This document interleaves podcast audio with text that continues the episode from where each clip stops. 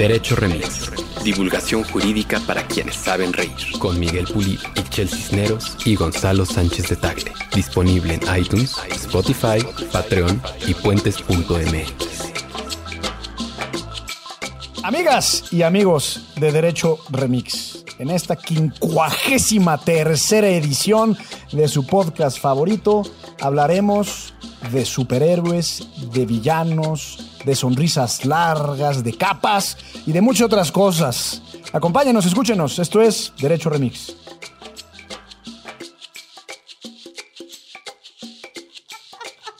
Buenos días, buenas tardes, buenas noches. Bonitos superpoderes o desde el tiempo en el que nos estén saludando. Arriba la chica. Ah, no, es- Desde la galaxia donde nos estén Desde, saludando. desde la galaxia, el supermundo, el plano de realidad en el que nos estén escuchando. Bienvenidos a Derecho Remix. Hola. Ya escucharon a Excel Cisneros. Está también el abogado más laureado de todas las fuerzas, todos los Muchas tiempos. gracias, licenciado. Hasta que por fin, hasta que por fin me reconoce. Tenemos aquí una visita muy especial al ser más informado de la vida, la trayectoria y los asegúnes de Batman. Andrés Torres. Buenos Checa. días, o tardes, o la hora que sea. Ay, míralo muy bien. Y el episodio de hoy lo dedicaremos. Ahí espero que la producción le ponga un sonido chingón acá al- a este momento, por favor. Gracias.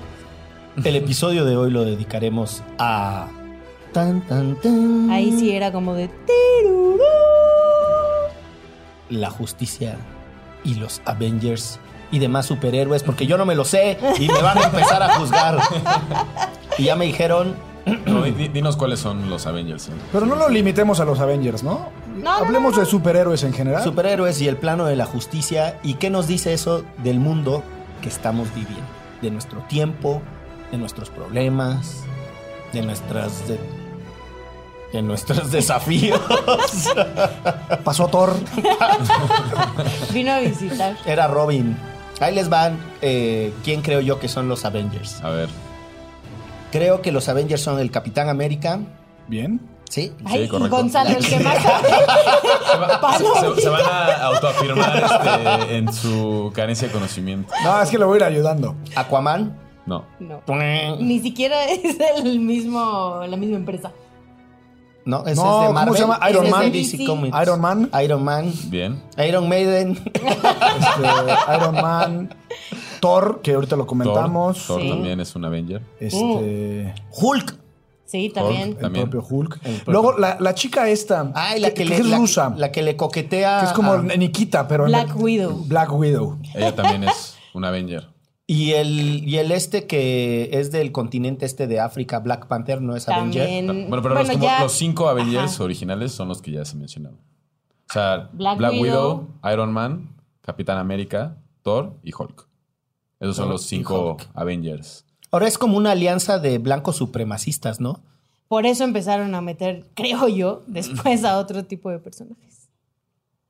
Pues al final, lo- lo- lo- los cómics sí. Primer punto de discusión. A ver, eso es una parte importante. Yo creo cuando se habla de estos universos de cómics, eh, tanto Marvel como DC, pues comienzan mucho su producción durante la Segunda Guerra Mundial, ¿no? En un momento donde muchos valores estaban en cuestión, donde había un enemigo que combatir en otro continente, donde acaba de pasar la Gran Depresión. Entonces, sí hay a lo mejor un poco de ese supremacismo dentro de los cómics. No, y además sí son un instrumento propagandístico ideológico. O sea, nada más Sí, el sí. muchacho se llama Capitán América, ¿no? Y en realidad es un promotor de los valores de esa noción de justicia de los Estados Unidos. Y tengo entendido Más que la menos, Black más Widow. o menos, más o La menos. Black Widow es rusa, pero en realidad traiciona al régimen, ¿no? Y se convierte del lado de.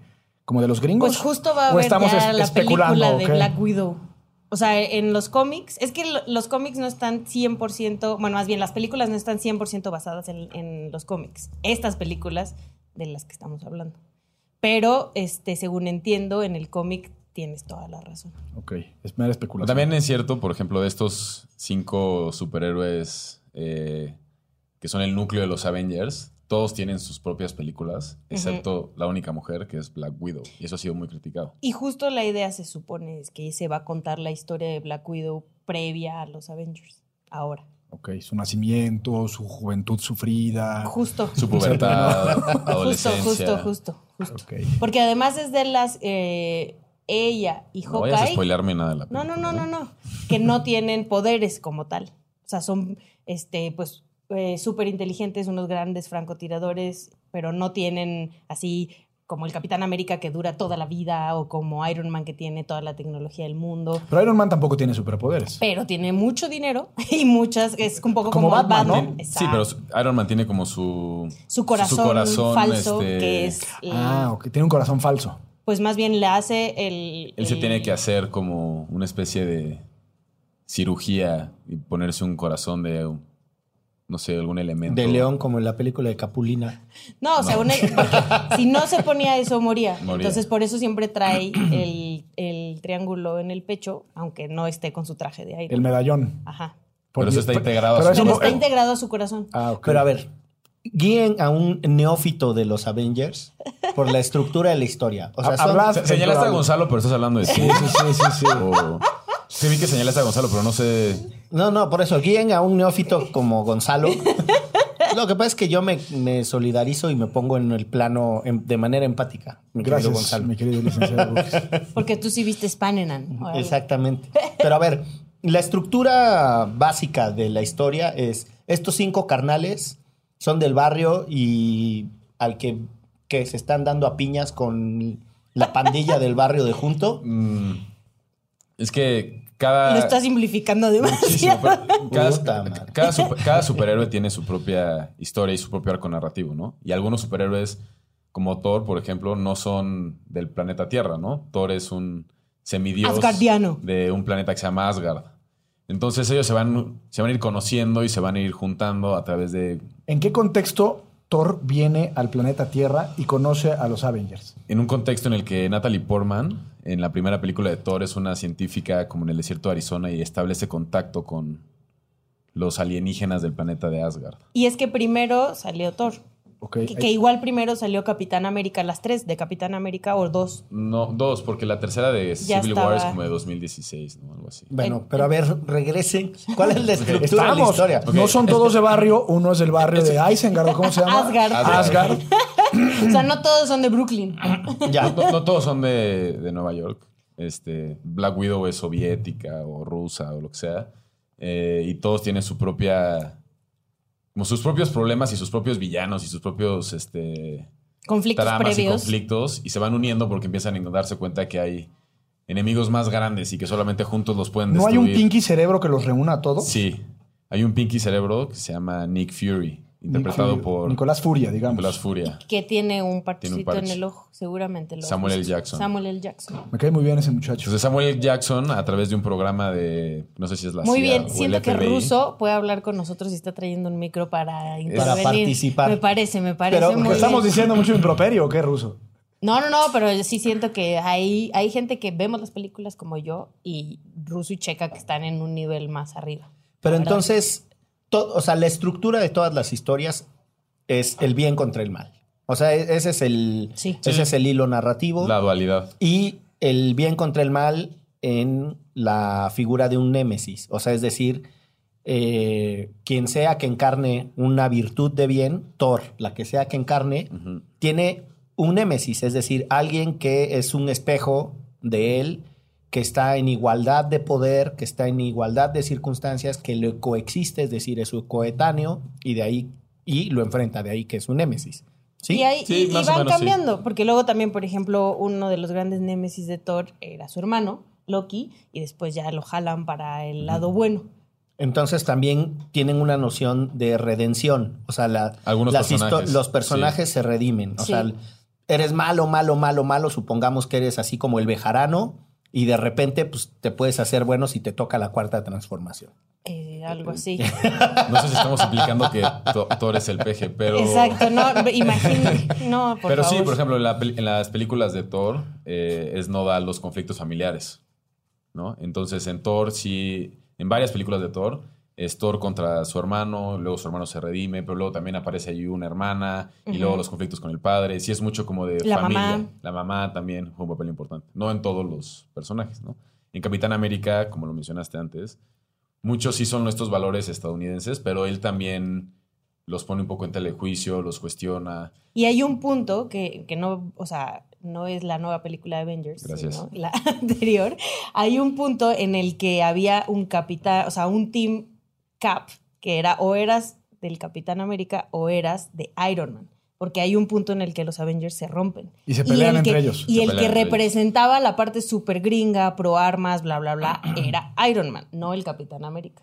Capitán Aunque- América va a llegar a cuestionarse también esta parte de como lealtad sin cuestionamientos, ¿no? Como lealtad a la ciega de parte del gobierno de Estados Unidos. Entonces él empieza a decir, ¿sabes qué? No, yo no voy a voltearme en contra de las personas o de... empieza a desobedecer órdenes de superiores. Entonces se vuelve un fugitivo. de Y los ley. superiores me imagino que están representados como si estuvieran mal. Bueno, los superiores son los... No, lo que quiero ver es el Capitán América de alguna forma sí representa en su esencia, digamos, los valores gringos. Valores occidentales. Pero imagínate que los malos son medio la CIA, la, o Sí, sea, sí, sí. sí, es el propio gobierno gringo, a quien está desobedeciendo. Pero es que paradójicamente, ese es uno de los valores culturales en Estados Unidos, Mm. que incluso sus instituciones más prestigiadas se pueden equivocar y esa es la importancia de la desobediencia civil como concepto Y eso está para chido, rehacerse ¿no? frente a un poder que tú constituiste para tu beneficio, pero que después se te va chueco. Y entonces por eso es tan importante la desobediencia civil como concepto. En su locura, para simplificarlo, por ejemplo, los libertarians en Estados Unidos genuinamente creen que lo que tiene a raya y disciplinado al gobierno es el hecho de que hay millones de personas armadas que si el gobierno se pone loco se podrían levantar en armas y hacer una insurrección civil porque ese es el ADN de la estructura política de ese país. O sea, hay Sí, unos sí. libertarians que creen eso, como si no supieran que el armamento que tiene el gobierno de Estados Unidos los hace caca en 15 segundos, pero bueno, ese es otro tema. O al revés, de no tanto enfrentarse con el gobierno de Estados Unidos y decir, donde tú no estás actuando, voy a actuar yo, y tienes a todas estas personas armadas, por ejemplo, en la frontera este, sur de Estados Unidos, norte de México, cazando migrantes y demás, porque creen genuinamente que... Están el- defendiendo a su patria y, Y que a el su Estado no lo quiere hacer. ¿no? Bueno, la idea de la Guardia Civil gringa, que está prevista, pues implica la participación de ciudadanos en instrucción militar y son la primera reserva. Entonces son ciudadanos, digamos, tratando de hacerle a la justicia. Y pues justo aquí, o sea, el papel que sigue Iron Man, Iron Man es como el más apegado al gobierno y sí termina haciendo y construyendo armas para el gobierno y cosas así. Y el Capitán América en algún momento se lo cuestiona y ahí es cuando rompen en dos bandos. Y literal, los que quedan como los malos, entre comillas, porque pues evidentemente los fans queríamos más al, al bando del Capitán América, o por, o por lo menos yo, este, les ponen grilletes de estos de seguridad para que no puedan escapar y no sé qué. O sea, sí, eh, como que los aíslan porque no están obedeciendo al gobierno este, gringo. Ok. O sea, hay una, hay una carga, como en muchas cosas de la industria hollywoodense, ideológica y un reflejo de los tiempos que se viven. Decías, Checa, que cuando surgen estas series son básicamente, son posteriores al Pulp Fiction, yo me imagino, ¿no? El Pulp Fiction es la época de, de publicaciones en ruso, ¿cómo se llama este papel? Como el papel estraza, que es el, el papel ese cafecito. Piensen en el libro vaquero. Ese es el material al que se refiere Pulp Fiction y es eh, son los cómics, son las primeras historietas que se producen masivamente por, por ahí de los 20 más o menos.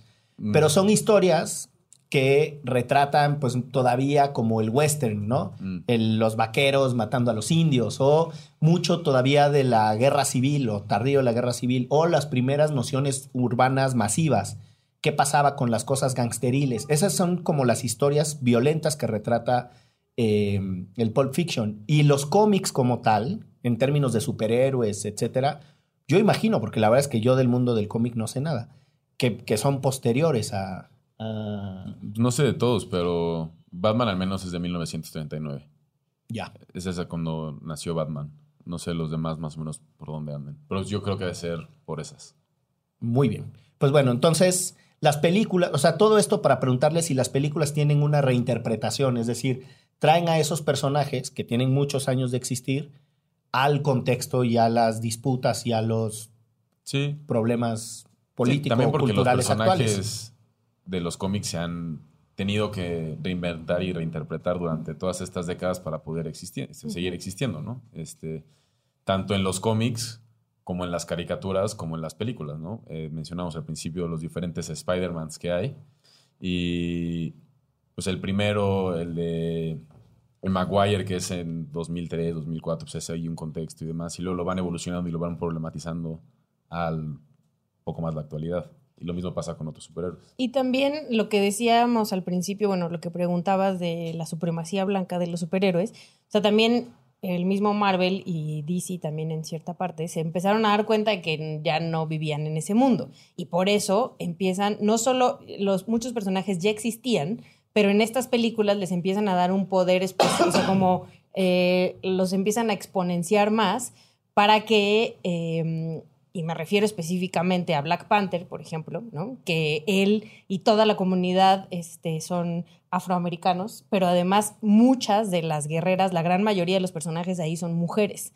Entonces también porque estaba, estaba muy señalado que los superhéroes eran solo hombres, ¿no? Que los buenos, buenos, buenos realmente eran hombres. Que todos eran blancos. Que todos eran blancos. Entonces con Black Panther creo yo que es donde dicen, a ver, nos vamos a, realmente subir a la realidad en la que estamos viviendo y pues, empiezan a meter este otro tipo de personajes y después este, sale la Capitana Marvel, que es una mujer y es más poderosa que cualquiera de todos ellos. Es la güerilla que acaba de salir, ¿no? Ajá. Sí, salió como en enero. Sí, en enero. Enero, febrero salió la película. ¿No? O sea, abriendo un poco, creo yo, a estas discusiones y no quedarnos como siempre solo pensando en Batman y Capitán América y Iron Man. Me voy a animar a hacer una reflexión porque soy el que menos sabe de esta mesa de lo que se está hablando. Pero lo que mientras los escuchaba me parece que es o sea que el, ser humano no ha cambiado desde hace 5000, 10000 años. O sea, en Asirio Babilonia hay una una leyenda muy famosa que es la epopeya de Gilgamesh, que Gilgamesh es una persona que busca la inmortalidad después de que se le muere su amigo Enkidu pero si pensamos, por ejemplo, en, los micénicos, que son los antecesores de los griegos, en ese periodo histórico que es como del siglo XII, XIII antes de Cristo, eh, es donde sucede la Iliada y la Odisea.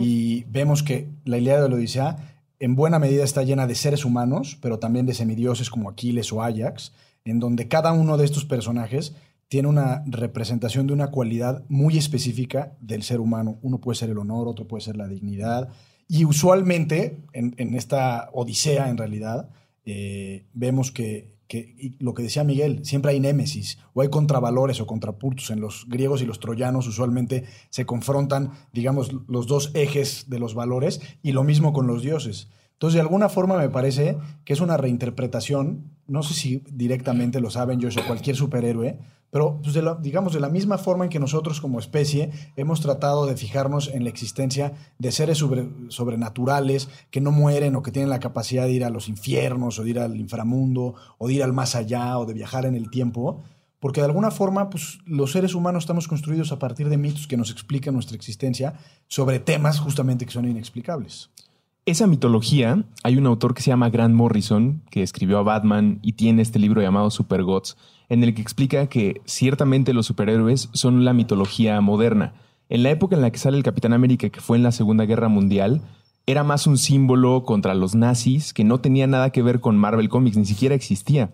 Fue hasta el 64 cuando publican al Capitán América y lo recuperan de esos cómics que repartían entre los soldados y entre la gente para, subir el ánimo. Así que de alguna manera la historia del Capitán América congelado pasó en los cómics. Pero sí e, es correcta tu afirmación y más con Gilgamesh. todos estos personajes tienen el principio del camino del héroe.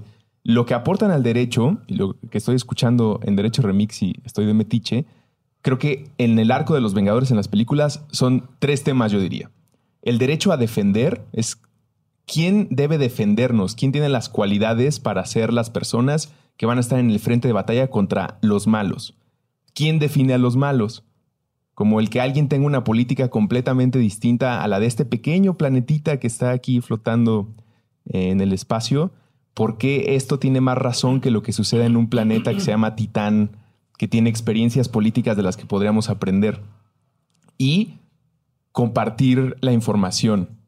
Hay esos tres temas me parecen fundamentales. El de compartir información, me gustaría empezarlo con Wakanda, que tú te acordaste de, ese lugar. Wakanda, antes de lo que, vi, lo que se vio en la película, o cuando la veas. Que es la de Black Panther. Exactamente. Tenía la, la, vi, ya la, vi. la política trompista más acelerada, ¿no? Cualquier afroamericano de Wakanda que te encuentres en cualquier lugar te va a llamar conquistador por tu tono de piel. No importa de dónde vengas ni lo que hayas pasado, al momento en el que no seas una persona de África, para ellos eres un conquistador y no les caes bien. Tienen una barrera, que no son ladrillos y púas, pero es una capa invisible como la de Harry Potter para que nadie vea los alcances tecnológicos y el tipo de super primer mundo, más allá del primer mundo que en el que vive Wakanda. No hay enfermedades, todo está pavimentado, todo está bien ahí y no se lo quieren compartir a nadie más en el mundo, porque todos los demás son conquistadores y, y fuchi Y son malos. Exactamente. Y con el derecho a defender, eso es lo que construye a todos los Vengadores y lo que los ha llevado a vivir las aventuras más padres, no los poderes. Es que siempre están discutiendo con quién tiene la razón para hacerle el frente a Thanos, Ultron o quien sea. Y por eso entre ellos siempre hay grillas y se están peleando por quién debe estar al frente. Lo que ha hecho que lleguen más enemigos y lo que ha hecho que haya batallas más épicas, que es lo que a muchos les puede llegar a cansar de estas mitologías, como pues nada más llega un monstruo más grande y destruye una montaña y luego destruye un planeta y luego destruye un sol y pues ya nada tiene sentido. El costo es que mientras tú más inviertes en defenderte, lanzas una señal al universo de que eres más poderoso. Por lo tanto, el universo, como una especie de karma eh, de los poderes, dice, esperen, ese planetita que hasta hace unos años no representaba un riesgo para nada, ahora tiene un cañón láser o ahora tiene a un superhéroe que se llama Hulk. Entonces, entras de alguna manera en el cuadrilátero político galáctico porque pues, ya no eres cualquier planetita. Y lo de guerra civil que te estábamos diciendo antes de empezar, es increíble analizarlo porque es cuando el gobierno les dice, ustedes ya están destruyendo muchas ciudades. Cada vez que se pelean hay no sé cuántas bajas iba a haber si ganaba el malo, pero sin que ganara el malo hubo... Tantas. Y, nadie tiene para pagar ese dinero, ni siquiera Tony Stark, que constantemente está poniendo tecnología para reconstruir. Pero entonces ahí la pregunta es, ¿quién debe regular a los superhéroes? ¿Quién debe regular a nuestras armas más poderosas? Gente que se ha entrenado para defender a la humanidad, pero es por su palabra. O sea, tenemos que creer en que va ha adquirido toda esta tecnología y ha viajado por el cosmos para defendernos, pero porque él dice, no hay ningún documento que diga cómo se debe comportar, si él tiene que levantar alguna piedra de las que tire. Ese, en todos los superhéroes, creo que los Vengadores lo exploran a profundidad y bastante chido. ¿Quién debe defendernos? Creo que ahí está el, el un punto a debatir.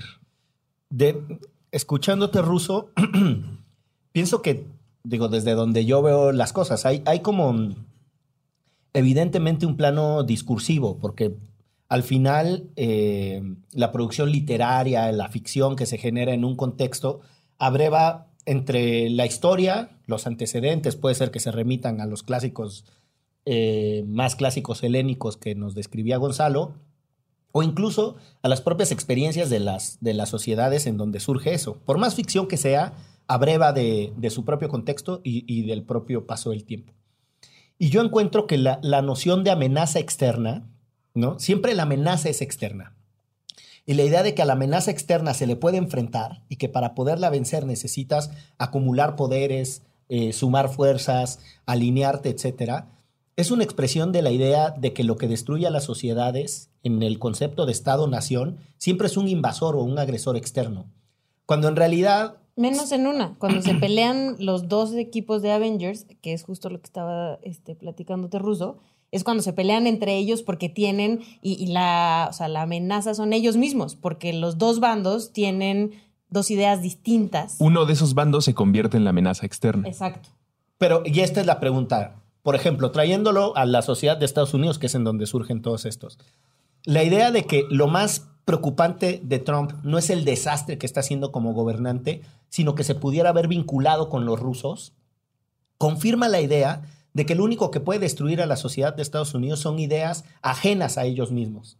Cuando en realidad no es cierto, mucho de lo que está trogloditando sus instituciones, etcétera, es la forma de pensar internamente. Lo que trato de decir es que, em, como mitologías eh, contemporáneas, al final siguen abrevando de esta idea hipernacionalista. Si hay una noción de comunidad cerrada, cuando no, o sea, vamos, muchas de las cosas que nos destruyen es el capitalismo de compadres, eh, la corrupción interna y no necesariamente estos grandes eh, actores externos que vienen y nos, y nos golpean. Yo pienso, lo poquito que yo sé, por ejemplo, de, de algunos superhéroes en la década de los 70s, 80s, es que también empezaban a abordar los problemas de macrocriminalidad en las ciudades. O sea, la principal preocupación de los neoyorquinos no era la Guerra Fría, era que tuvieron el pico más alto de homicidios por 10.000 habitantes de toda la historia del país, entre 1979 y 1982. Y muchos de los superhéroes, etcétera, en realidad enfrentaban al delincuente barrial, porque esa era la preocupación de esa sociedad en ese contexto particular. Y entonces como que esos eran los discursos con los que se relacionaba la producción de ficción del, del cómic de esa época. Cierro con una idea nada más de, de lo que estás planteando. O sea, en la estructura discursiva de la política, por ejemplo, el populismo, populismo pensado de manera profunda, no lo a, que a lo que despectivamente se le llama populismo, sino el populismo como, como corriente política de pensamiento que cree que hay que atender a las clases populares con la mayor radicalidad posible y con todos los instrumentos políticos y jurídicos a tu alcance, ¿no? O sea, ese populismo reivindicativo. Y Ernesto Laclau, que es uno de los pensadores más complejos del populismo, lo que te dice es, pues tienes que identificar quién es el otro y con el otro te tienes que madrear. Porque el, el populismo para acumular poder necesita cierta dosis de hegemonía. Y los cómics yo los encuentro muy estructurados todavía en la lógica del pensamiento hegemónico. O sea, tiene que haber hegemonía de un lado para enfrentar a otro hegemón, a otro pensamiento también aglutinante. Se me quedan viendo como chale este de qué fumó. no, muy bien, muy bien. Yo más o menos, o sea, sí, un poco, hasta creo que la Sí, de- pero no. Sí, yo, O sea, yo sí. también estoy así como sí, pero no. Sí, pero hay casos en los que no. O sea, Wakanda me parece justo lo contrario. O sea, ahí sí Black Panther es importante, pero realmente lo importante es el ejército guerrero del pueblo, que cuando se unen en esa película específicamente, todos y todas es cuando logran, este, independientemente del Capitán América y de bla, bla. O sea, es más, ellos se dan cuenta que solitos no podrían. Y ahí es cuando se ve el poder del pueblo como tal. Entonces sí creo que em, va mucho más allá de un gran poderoso que puede este, atacar al otro gran poderoso que normalmente viene del espacio. Pero en el caso de Wakanda, me pareció súper relevante lo que han dicho porque que, que sí la vi, ¿cómo se llama? Pantera Negra, Black ¿no? Panther. Black, Black Panther. Este, más allá de si hay una hegemonía o no, me parece que tiene un discurso histórico y político poderosísimo. Sí. Eh, El otro día leí un libro que se llama La pobreza y el progreso de un historiador ya muerto, gringo, que se llama Bradford Burns.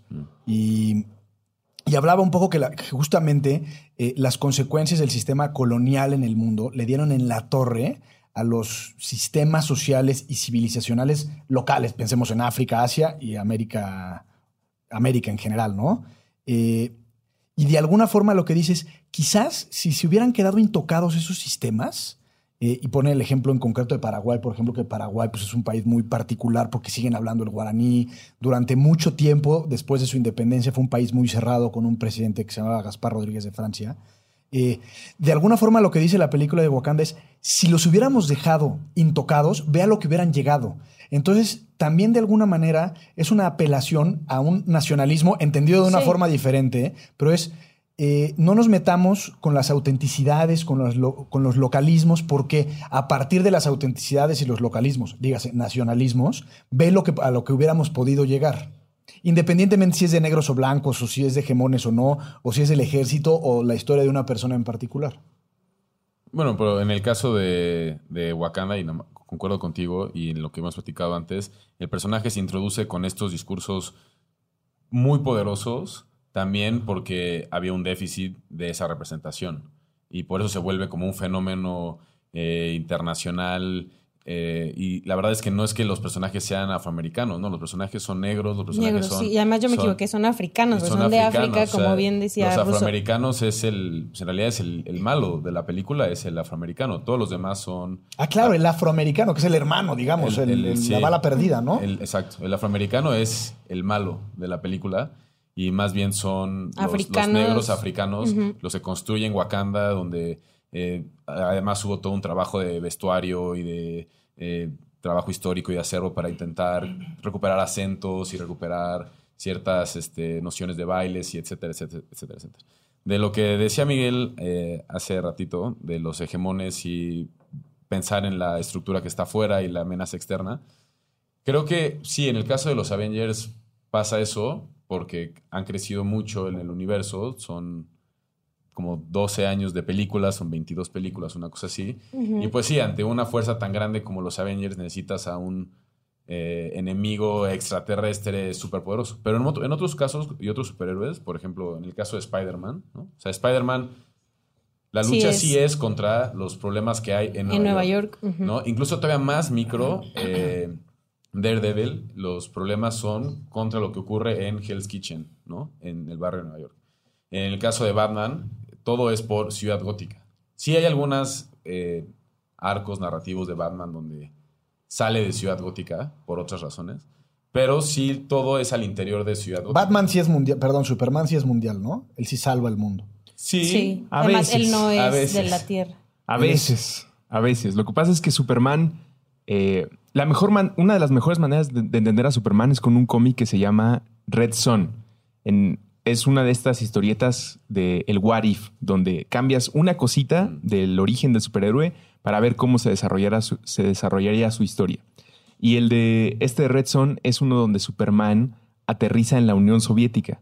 Entonces ahí cae el meteorito y ahí se cría Clark Kent, que no se llama Clark Kent obviamente, pero crece con la ideología de la Unión Soviética y obviamente ellos ganan. Eh, Klarkovich con Toyevsky, ¿o qué?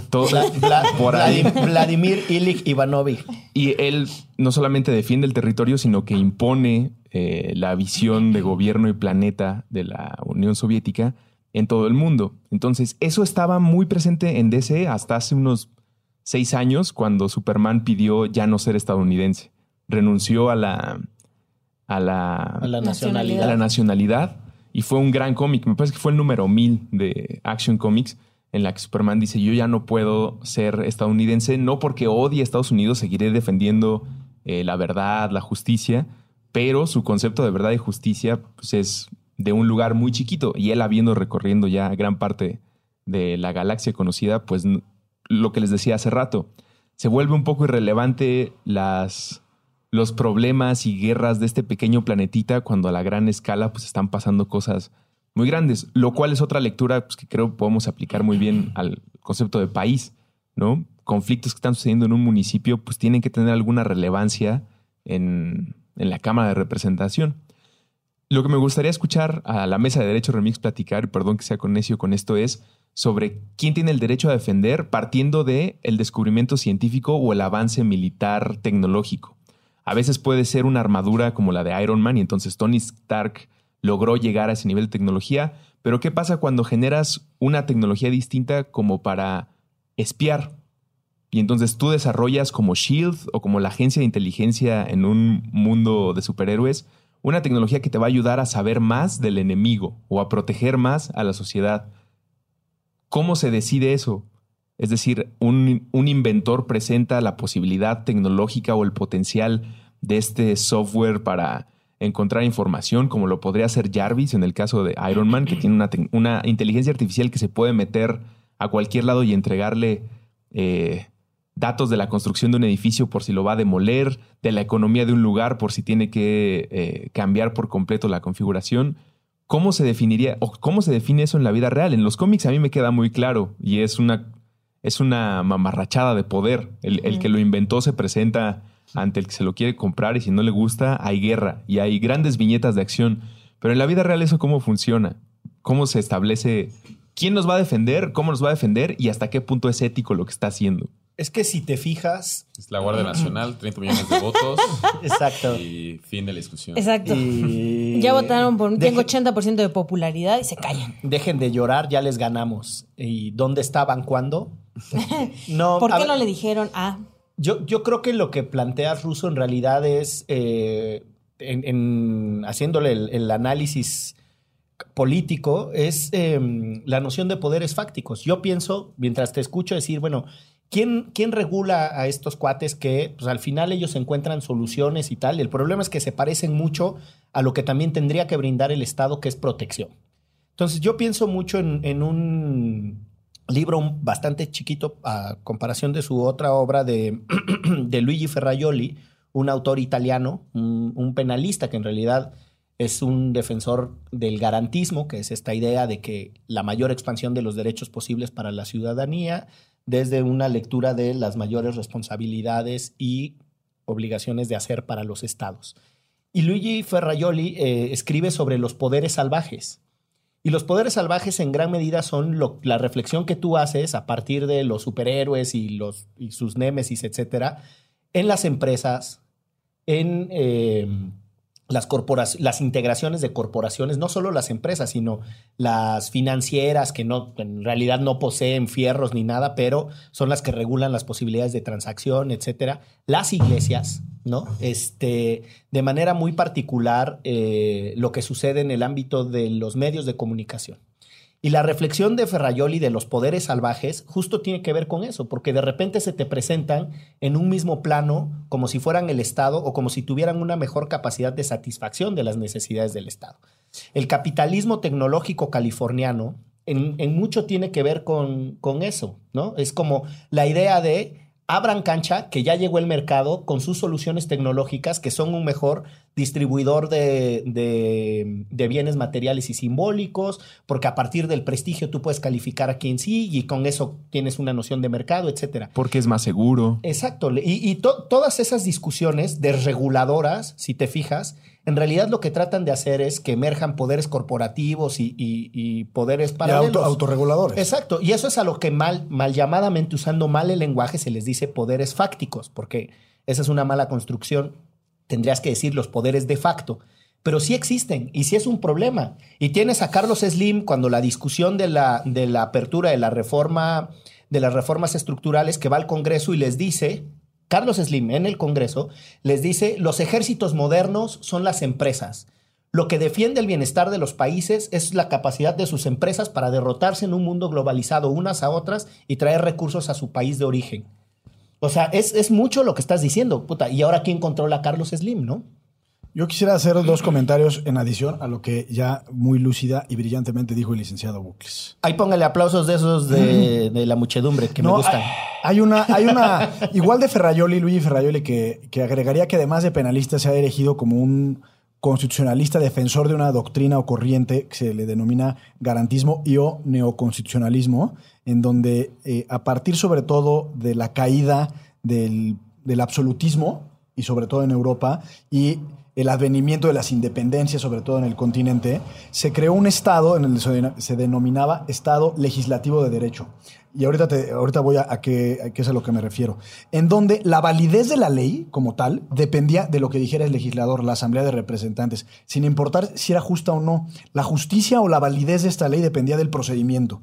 Entonces, si ya se había creado una norma de conducta social en función de lo que el Congreso o el Parlamento había establecido, estaba bien porque estaba respaldado por la legitimidad mayoritaria. Pasaron 200 años casi eh, hasta la Segunda Guerra Mundial y nos dimos cuenta como humanidad que no es suficiente eh, sujetar eh, la validez de la ley al cumplimiento de un determinado procedimiento. Y entonces muchos pensadores se dieron cuenta que el derecho tenía que a su vez ser sujetado al derecho, es decir, a un contenido moral que podría ser la justicia. Y en ese sentido, sobre todo a partir de las distintas declaraciones surgidas de, la, de las cenizas de la Segunda Guerra Mundial, es que el derecho tiene como referente de validez y ya no solo de vigencia los derechos humanos. Entonces, la justicia, cuando menos en el siglo XXI, aunque tengamos en el país la mitad de nuestra población viviendo en condiciones de pobreza, cuando menos desde el punto de vista teórico y en el papel, depende mucho de la sujeción, es decir, de la norma, al contenido moral, que son los derechos humanos. Yo lo que agregaría es que creo que en una sociedad no de Avengers, sino en una sociedad común como la nuestra, Aburrida. exacto, súper aburrida, este, nos hacen falta más Capitanes América. O sea, que nosotros mismos empecemos a cuestionar y que nos empoderemos como tal y que empecemos a cuestionar esos poderes fácticos. Porque si a Carlos Slim nadie lo cuestiona porque el gobierno no lo va a hacer porque no le conviene, si los únicos quienes les están empezando a cuestionar cosas son sus competidores porque realmente quieren tumbarlo para este, tener ese mismo poder, pues los únicos que estamos por ahí bailando somos nosotros, a los que realmente nos está afectando estos poderes y los poderes fácticos. Y es un poco por lo que a mí, por lo menos, me gusta muchísimo este, el papel en Avengers, ¿no? De Capitán América. Y, em, y justo de ¿Por qué cuestionar... cuestiona o qué? Sí, ¿no? Y de cuestionar a alguien tan poderoso como Tony Stark, en este caso, o sea, y como al gobierno de Estados Unidos, como Tony a Stark Shield, es este, Iron Man. Iron Man. ¿no? Que, que justo le parece que ya están pasando estos límites, que a ellos tampoco nadie los regulan, como bien decía Russo, y que tampoco ya, o sea, ya no sabe él a quién está defendiendo, cuál es el bando bueno, cuál es la gente realmente a la que está defendiendo, y él es el que empieza a cuestionar y a, a crear conflictos. Y en, o sea, hay un punto en el que, no sé, el héroe favorito de todos los niños, que hasta... El Chapulín Colorado. Pues no, de los niños actuales, este que es Spider-Man, está con Iron Man, ¿no? Y es como un shock para muchos niños que es como, ¿cómo? Decía él, es Spanenan, decía uno de mis hijos, ¿no? Entonces, em, Estaba preocupado por las alianzas electorales ahí. ¿Cómo que el pez con Morena? Li- literal, literal, ¿cómo hay, ¿cómo hay manera de que eso esté junto? Y, y pues creo eso, que al final, aun cuando sea una película, aun cuando evidentemente este, tendrían que ganar los buenos, creo que ellos mismos están cuestionando cosas que podrían cuestionarse en la vida real.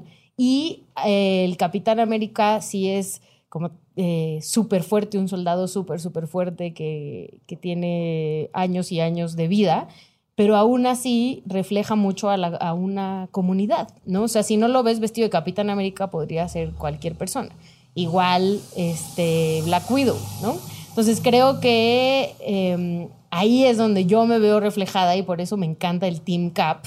Y de verdad creo que en esta última película, que no voy a decir nada, al respecto, este, terminan de armar un montón de cosas que yo tenía en mi cabeza y no solo de los superhéroes, sino también, ya hemos platicado con Russo y también lo platicaba el viernes con Checa, que a lo mejor ustedes no están tan clavados en el tema, pero en la película pasada lo que sucede es que, que eso, bueno, ya, si no lo saben, la neta se puede... Alerta de estropeo. Exacto, destropeo, pero destropeo para quien de verdad está Ya desconectado año. de la vida. Creo Ajá. que ya es legal. Este, Thor desaparece, este, No, Thor- Thanos. este, Thanos desaparece a la mitad de la población Del universo. del universo.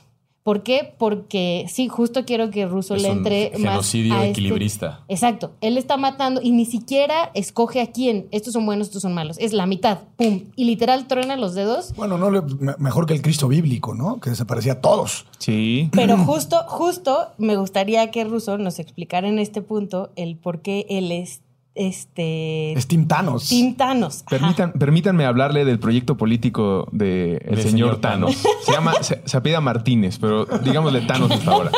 El proyecto político de nuestro señor Thanos, a quien debes estar agradecido porque nos ha entregado un mundo eh, o un universo mucho más equilibrado, es por mérito propio conseguir los votos políticos suficientes en un guante como para él poder tomar una decisión que él se ganó luchando en todo el universo. No es algo que le robó a nadie. Y que además a O sea, él lo como- daña. como- Físicamente lo daña. Cuando, Ajá. cuando utiliza el guante y truena los dedos, él queda muy madreado. O sea, es como haber visitado dos veces todos los municipios del país, por lo menos. de todas las galaxias. De todas la- el todo el Sí lo universo. pensé, licenciado. Todas las galaxias. Estamos este, compenetrados, sí.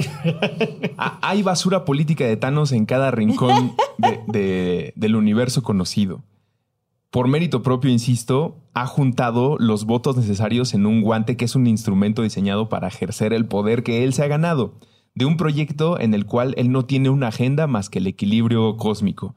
Él no va a decidir quién sí y quién no se muere, él solamente es el chasquido e incluso está dispuesto a sacrificar a su familia o a quien él ama con tal de que se logre este fin político que va a beneficiar a todos los que Pero se ¿quién queden. determina ese equilibrio? Él. Él. Bueno, no, No, lo- lo es determina- la mitad. O sea, el, El azar. el azar. No, por eso, pero ¿quién determina la necesidad de imponer ese equilibrio? Ah, bueno, Ah, la él. experiencia de. No, Thanos tiene una experiencia en su propio planeta en la donde un tema de sobrepoblación y abuso de recursos y Dispelfar y bla, bla, bla, hace que el planeta se vuelva inhabitable. Pero lo que quiero decir es, él es el que determina, hay que eh, eliminar a la Sí, mitad de la pero, población pero por mundial. esta experiencia. Previo a esta experi- eh, posterior a esta experiencia, perdón, él tiene esta reflexión donde dice, bueno, el proyecto político que va a salvar al universo de su destrucción es aleatoriamente eliminar a la mitad de la población del universo. Somos muchos y nos estamos comiendo al universo. En el municipio de Thanos estaban discutiendo sobre temas políticos, legislativos, mientras él se dio cuenta que los recursos naturales y el medio ambiente era lo que iba a terminar destruyendo a todos. Entonces levantó la voz varias veces de manera pacífica y nadie le hizo caso.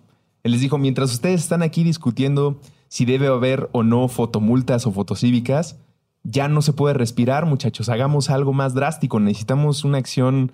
Y al principio no era violento, nada más era necesitamos que ya nadie tenga coche de aquí a unos 10 años. Y como nadie lo peló, y siendo él un poderoso titán con un buen ejército, eh, no alcanza a salvar su planeta, pero estos votos llamados gemas del infinito le otorgan la facultad de cumplir cualquier deseo a escala eh, universal, como el desaparecer a la mitad de los seres vivos que consumen, porque el desaparecer a la vida no traería equilibrio porque destruiría las plantas que nos comemos. Y lo logra y le da un chasquido de dedos, sin decir ningún spoiler de, de la siguiente película. No es- esto no es un estropeo, Gracias. pero pues empieza a haber más eh, alegría en el planeta. Sí, hay mucha tristeza porque desapareció mucha gente, pero al mismo tiempo, pues uno ya puede ir a Cancún cualquier día y otra vez hay delfines rosas ahí nadando. Este, ya no hay tanta basura en las calles. Y obviamente los Vengadores y todo el que e- es bueno dice, no, espérate, ¿cómo que vas a desaparecer a la mitad de todos? Tú eres un homicida. Es como, a ver, momento, yo me gané estos votos convenciendo a un ejército para que peleara conmigo. Y el problema de Vengadores, aquí estoy siendo ridículamente al lado de Thanos, es que solo nos están mostrando lo que piensan los buenos, pero no han entrevistado a ningún otro planeta, a ninguna otra comunidad, de O sea, ningún otro. Son como la sociedad civil. Sí, que se autonombran los representantes del pueblo. El vomité vecinal del planeta Tierra anda diciendo que eso no está bien, pero no sabemos qué opina en ningún otro rincón nadie. Esto es lo que opinan unas, unas per- unos mamíferos de un planeta que, que dicen que tienen poderes Terranos. y que, y que no está bien lo que, lo que dice Thanos. Eso me parece más que interesante. ¿A quién le damos las gemas del infinito? ¿Quién se las ganó? Y si eso le da eh, autoridad absoluta, como, pues tú, como tú ya tienes el guante y te ganaste las gemas, pues lo que tú decidas está bien. Pi- Pienso, escuchando esto. Yo pienso que Barbosa se ganó. el guante. Barbosa ganó, sí, pero, pero pues bueno, pues ahí está bien, está Enrique Cárdenas, ¿no? En la elección de Puebla y que es el gobierno de los expertos contra el que recorrió todos los municipios. No, pero hay, hay, hay dos cosas de lo que están planteando que me parecen súper interesantes. Por ejemplo, a la luz de los, de los llamados estudios marxianos, ¿no? Después entramos al por qué marxianos y no marxistas y la chingada, porque es una discusión bien densa, pero no me quiero Qué ir bueno por que ahí. aclaraste, porque estamos hablando del universo, entonces alguien pudo haber entendido marcianos. Exacto, no. De los estudios de, con, con- tomando como referente el, el encuadre metodológico de Marx. Y voy a esto. Eh, la idea de escasez radical y la idea de producción sistematizada de tal suerte que genera abundancia están directamente relacionadas con las nociones de comunismo y capitalismo que conocemos, o sea, en, gran medida. Hipersimplificando, pero una aproximación desde los lentes de Marx sería Wakanda. Porque el uso adecuado de la tecnología, en la lógica de Marx y con lo que él empezó a ver, que fue la revolución industrial, dijo, pues aquí en realidad lo que va a suceder es que se va a producir un chingo de todo y va a haber tal nivel de abundancia que el problema que tendremos en realidad va a ser el de la distribución y a cada quien según sus necesidades y de cada quien según sus capacidades. Y, o sea, la, la utopía eh, de Marx en gran sentido, que no es que él la construyera, él creía que estaba haciendo una lectura de la historia y que esto era científico, él creía que no había, no había reversa, eh, ni que había caminos opcionales, pero tiene mucho que ver con eso, con la posibilidad de una sociedad de poner los instrumentos de, de producción al servicio de la distribución equitativa para todos. Y por equitativa, quiero insistir, no significa igualito a cada uno. Y eso es Wakanda, en gran medida. O sea, digo, yo con lo la, vi la película y lo poquito que sé de la serie. Y lo que muchos economistas que le pasan el filtro y dicen, sí, lo que Marx no alcanzó a ver es que si su sueño se hubiese realizado, en realidad hubiera devastado el, el planeta. O sea, esos niveles de producción para tener esos niveles de consumo, para tener esa sobreproducción ¿no? alcanzada de tal suerte que se pueda distribuir, en realidad hubiera acabado con, con la especie. Porque al final son nociones de nosotros como seres vivos eh, asociados al, al consumo, al consumo radical y a la explotación de los bienes para generarnos satisfactores. Y eso es lo que está cabrón. O sea, yo lo que pienso aquí es, pues sí tenemos un problema de sobreplotación, se- de sobrepoblación. Si ustedes piensan en la Europa que se equilibró no solo por el gran crecimiento económico, etcétera, sino por el control de natalidad. ¿Cuál fue el siguiente problema de la, de la Europa que controló la natalidad? Pues que que ahora quién iba a mantener a los viejitos, porque al mismo tiempo la ciencia eh, hizo más extensiva la, la expectativa de vida. Y entonces ahora fueron... Ya no hay fueron que trabajen para- Fueron primero permisivos con los migrantes porque necesitaban esa fuerza de trabajo, pero cuando los migrantes les empiezan a moldear la cultura y la sociedad en donde viven, se ponen xenófobos, ¿no? Entonces, creo que estos problemas de escasez, abundancia, distribución de bienes materiales, que, que yo escucho que tienen que ver mucho con, con los cómics o con las historietas, pues son en gran parte los dilemas de nuestros tiempos y ahí están las grandes disputas sociopolíticas y económicas de, de- de nuestra era. Pues así las cosas. Yo la verdad es que solo les quiero recomendar que vean Endgame, pero sí creo que tendrían que ver por lo menos todas las de Avengers para poder ver la de Endgame. Para O sea- entenderle. O sea, son que veintitantas películas, ¿no? O sea, que Una incluyen todo, ¿no? Las de todas, las de Thor, las de Capitán América. ¿De a qué? ¿De a dos horas y media cada filme? No. Tal, no todas. depende de cuál, depende de cuál. Pero las que sí, o sea, si van a ver Endgame, sí tienen que ver Avengers, por lo menos, las otras de Avengers. No echarse todas las de Capitán América, todas las de Thor. Endgame es la que está ahora. Sí. Ok. Sí, sí, sí. Y, y la verdad, en mi caso, cumplió con todas las expectativas y más, y más, creo. ¿Y la- Mujer Maravilla no tiene nada que ver con el Capitán América? No. Es- esa es de DC. Ni un, es- ni un crush. No. Bueno, sí, sí han existido crossovers en donde Ajá. personajes del universo de DC, de Batman y esos hacen cosas con personajes del universo de Marvel, Iron Man y, ¿Y cómo salen esos experimentos? Han habido enfrentamientos en que se han peleado los personajes por... Han habido tres o dos. Está buena esa negociación, ¿no? ¿Quién terminará ganando? Sí, o sea, eso es más como entre las casas editoriales Sí, sí, que sí. tienen que decidir quién va a ganar o no. Los favoritos, Shazam, que acaba de salir contra Thor, es un enfrentamiento muy bello.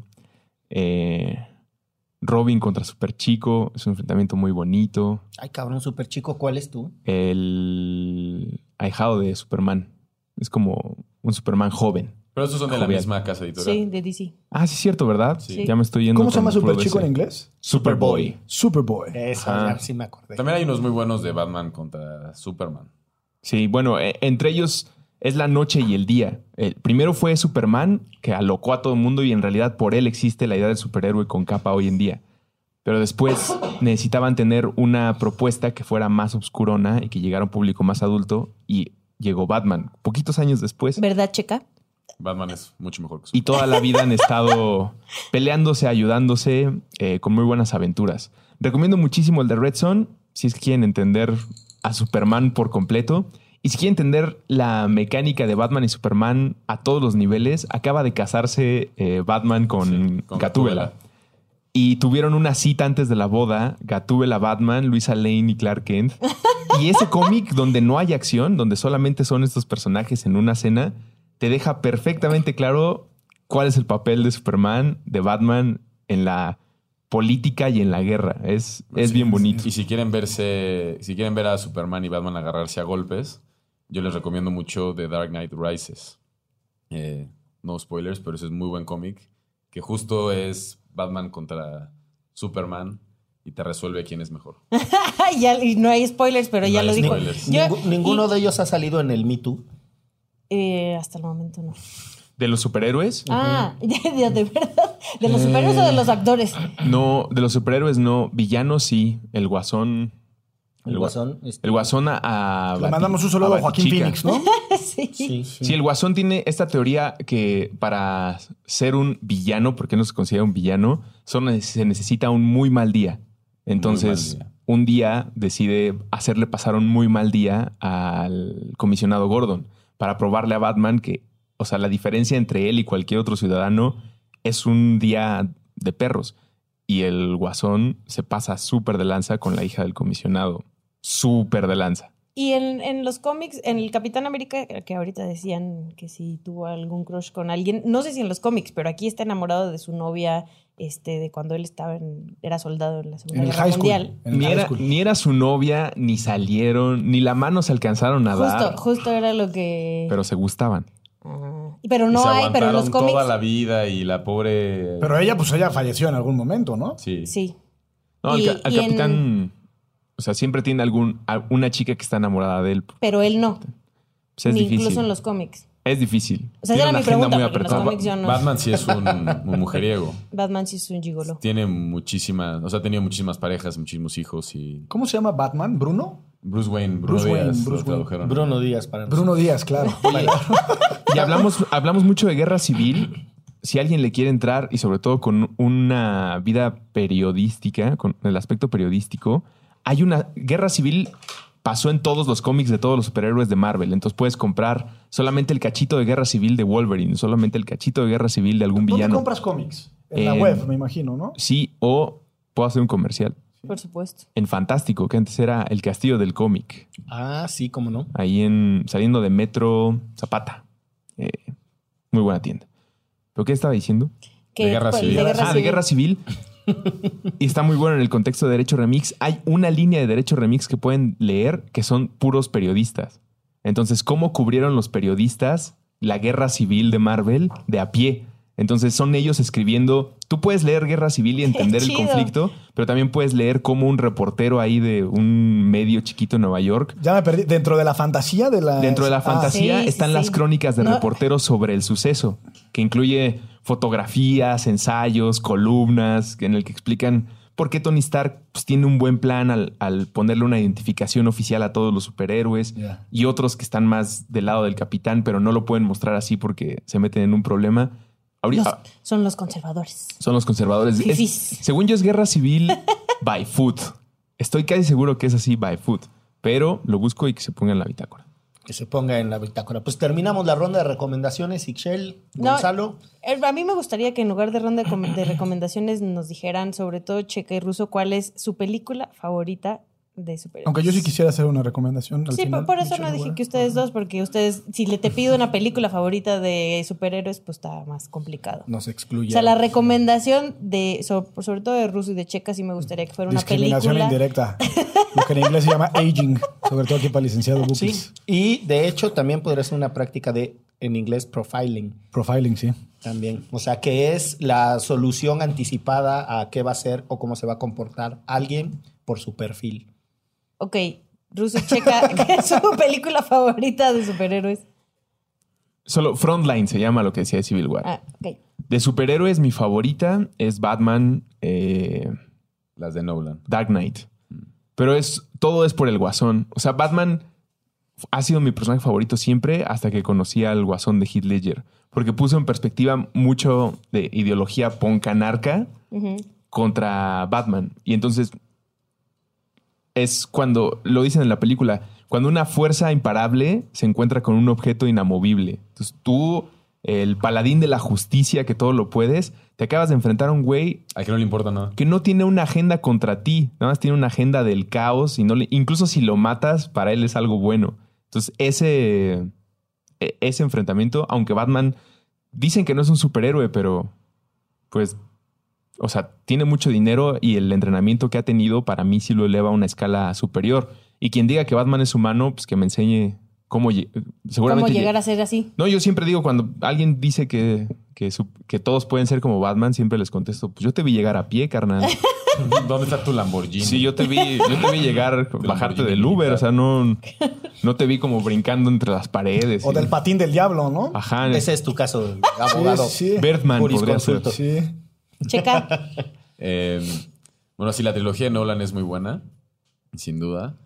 También la última película de Logan, que fue como la despedida de... ¿Quién es Jackman. Wolverine. Sí, o sea, Wolverine Guepardo, como lo traducían en Canal 5. ¡Qué pardo! Sí. Eh, tuvo sus propias... Eh, las de el- Hugh Jackman. Sí, sí, sí, sí. sí, sí. eh, tuvo sus propias películas individuales que la verdad son muy malas. Pero la última entrega, que se llama Logan, es bastante buena y juega mucho con la personalidad del superhéroe. No tiene mucho que ver con los malos que están en otro espacio ni el supervillano que tiene que vencer. Es algo más introspectivo y es muy buena. Y también, si no vieron la película animada de, de Spider-Verse, que es el año sí. pasado, increíble. La mejor película de Spider-Man. Yo también lo creo.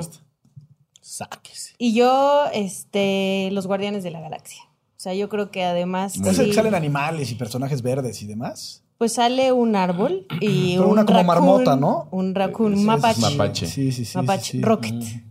Este, la verdad, Es sí, y es muy divertida, sobre todo la primera, y además también este, tiene muchas cosas de antaño que les puede gustar. A muchachos como ustedes usan cassettes y cosas así. Síguele con él. Aparte, yo soy más joven que tú, Chelo, ¿verdad? Tengo que decir. ¡Oh. Pero nos vemos. ¿Quién se ve más joven? Nos vemos.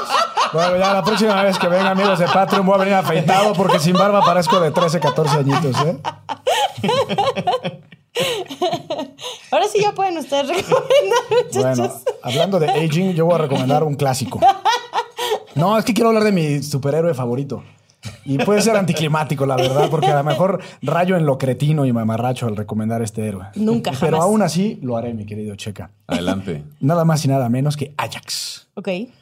Si Avengers y todo esta de lo que hemos platicado son 22 películas, Ajax, y escribí un artículo recientemente en la jornada sobre Ajax, eh, cuando menos está en ocho libros dispersos a lo largo de mil años, más o menos. Entonces imagínense el mito de Ajax, lo fascinante cultural históricamente que puede ser. Y empieza más o menos así la historia y la cuento de volada. Eh, el poeta Píndaro, tiene unas odas que se llaman odas ítsmicas, en donde relata el nacimiento de Ajax, que Hércules llega con su papá antes de que naciera o al momento de nacer, eh, que se llama Telamón, y nace Ajax y lo abraza con la piel de un león, que se llama el león de Nemea, y solo le deja, que esto no, no es muy conocido, un pedazo de la costilla sin abrazar por la piel. Entonces, lo mismo que el talón de Aquiles, para Ajax es la costilla. Eh, Pasa algún tiempo eh, y en la, en la Iliada de Homero se relata cómo sale eh, Ajax de Salamina con 12 barcos, llegan a las costas de Ilión o de Troya y empieza la guerra. Y siempre Ajax es parte del drama de este héroe. Fue el segundo. Un poco estaba destinado a siempre ser el segundo porque existía Aquiles. Eh, de hecho, la, la Iliada, en realidad, su nombre correcto debería ser la furia de Aquiles. Eh, el chiste es que pasa la Iliada, se convierte en un personaje muy relevante Ajax porque estuvo a punto de matar a Héctor, en algún momento él salva las naves griegas y etcétera. Eh, y, y ¿por qué se convierte en relevante? Porque Aquiles estaba peleado con uno de los reyes, con Agamenón, y entonces no pelea. No sé si se acuerdan de la película que Ajax hace un dramita y por una esclava que se llamaba Briseida, y entonces él y sus mirmidones se quedan en, en- en la, su tienda de campaña sin pelear. Eh, finalmente muere, muere Ajax eh, y Odiseo cuenta, Odiseo, perdón, Ovidio en sus Metamorfosis tiene una, un- una historia bellísima que se llama El Juicio de las Armas. Y el Juicio de las Armas es un diálogo, una especie de, sí, diálogo entre Odiseo o Ulises y Ajax peleándose por quién eh, se merecía las armas de Aquiles. Y al final Atenea, junto con Ulises, convencen al resto de los reyes griegos que se las merecía Ulises. Entonces Ajax se vuelve loco, se basa su tenda de campaña, que estaba en uno de los extremos del, digamos, del campamento griego, y, Atenea, que era del equipo de Ulises, llamémosle así, le pone una especie de velo de locura a Ajax, y Ajax se quería vengar de los griegos. Entonces empieza a matar a diestra y siniestra griegos, pero el velo de locura implicaba que no estaba matando griegos, sino estaba matando vacas y carneros. En algún momento eh, le quita el velo de locura eh, a Atenea, y esto sucede en la tragedia de Sófocles de Ajax, eh, y se da cuenta pues, que en realidad eran carneros. Se vuelve loco, se desquicia, se despide de su hijo, se despide de su, de su esposa, va a la playa y se suicida en, en el pequeño trozo vulnerable que tenía en la costilla con su espada. Entonces es un héroe al que nunca socorrieron los dioses. Es un héroe que siempre fue el segundo, incluso una vez muerto el primero, siempre fue el segundo. Es como Robin. Como Robin. No, pero en realidad es, es muy profundo porque es una Es historia. como Marcelo. Es una historia. Yo estaba pensando en Marcelo. Es una historia en donde al final hay dignidad en la muerte, hay dignidad en, el- en la automuerte, en el suicidio. Y sigue la historia porque después en la Odisea baja Ulises al, al, al Hades y se encuentra a Ajax que todavía está resentido, etc. Pero bueno, pues esas son mis recomendaciones un poco para hablar de los seres antiguos. que también son sagas. Y, y entiendo que los Avengers está a todo dar, pero también los clásicos tienen lo suyo. Ahí les van mis recomendaciones, pero aquí sí va anticlimático gacho. Más que yo. Más que. Más El que- código penal. A ese libro que sacó Porfirio Muñoz Ledo. Primero, hay que dedicarle en algún momento también una reflexión a Calimán y a Chanok.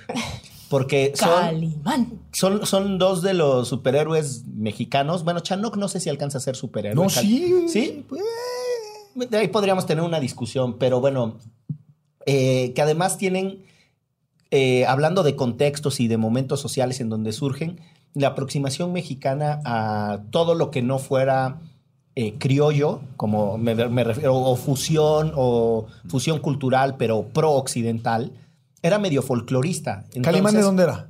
de la India. Es el séptimo hijo de no sé quién, bla, bla, bla, y tiene, o sea, pero le hacen una interpretación, a pesar de ser de la India, le hacen como una interpretación acá y pasa un poco por lo chamanesco mexicano. Ok. Y, y Chanok, bueno, pues Chanok incluso usan referentes mayas y los nombres y, y en donde nace y toda, toda su historia. Pero creo que se desarrolló muy poco el, el cómic mexicano y sería interesante saber. La familia Yo- Burrón. Yo sé muy poco en dónde están los nuevos. Bueno, sí, pues Memín Pinguín y todas estas cosas, pero en términos de superhéroes y tal, hay que desempolvar, hay que desempolvar a Calimán y a Chanok y cuando Ixchel hacía esa voz es por las aventuras de Calimán, que fueron una de las radionovelas más exitosas de todos los tiempos, ¿no? Calimán. hablando de cosas que anteceden al podcasting, pues ahí estaban esas, esas radionovelas. Y el señor que hacía los ruidos para Calimán, su propia historia es, inter- es- es interesantísima. Hay un par de reportajes sobre de él. O sea, el que era el que hacía que ahora camina un caballo y eso, él, él era impresionante. Ese, para quien no ese no fue un caballo. No, no, esa fue Ixchel y el otro fui yo con, mi, con mis labiecitos. Y ahí les va así, la reina de las recomendaciones anticlimáticas, el matapasiones. Hay que leer a Armand Matterlat, que tiene un libro que se llama Para leer al pato Donald o algo así. Armand Matterlat es un sociólogo y un gran teórico de la comunicación, que además estuvo mucho tiempo en la UAM Xochimilco. Y eh, ese libro te desglosa con mucha profundidad para entender los cómics incluso como instrumentos propagandísticos. Porque esos son, tienen Pero una no fue dimensión tan propagandística. anticlimático. Bueno, pues Yo sí decía como que el artículo 3 de la Constitución. Promueve la lectura del cómic. Justo ese a mí me lo dio a leer mi papá. Mira nada más. Esto fue Derecho Remix. Muchas gracias. Hasta la próxima. Muchas gracias.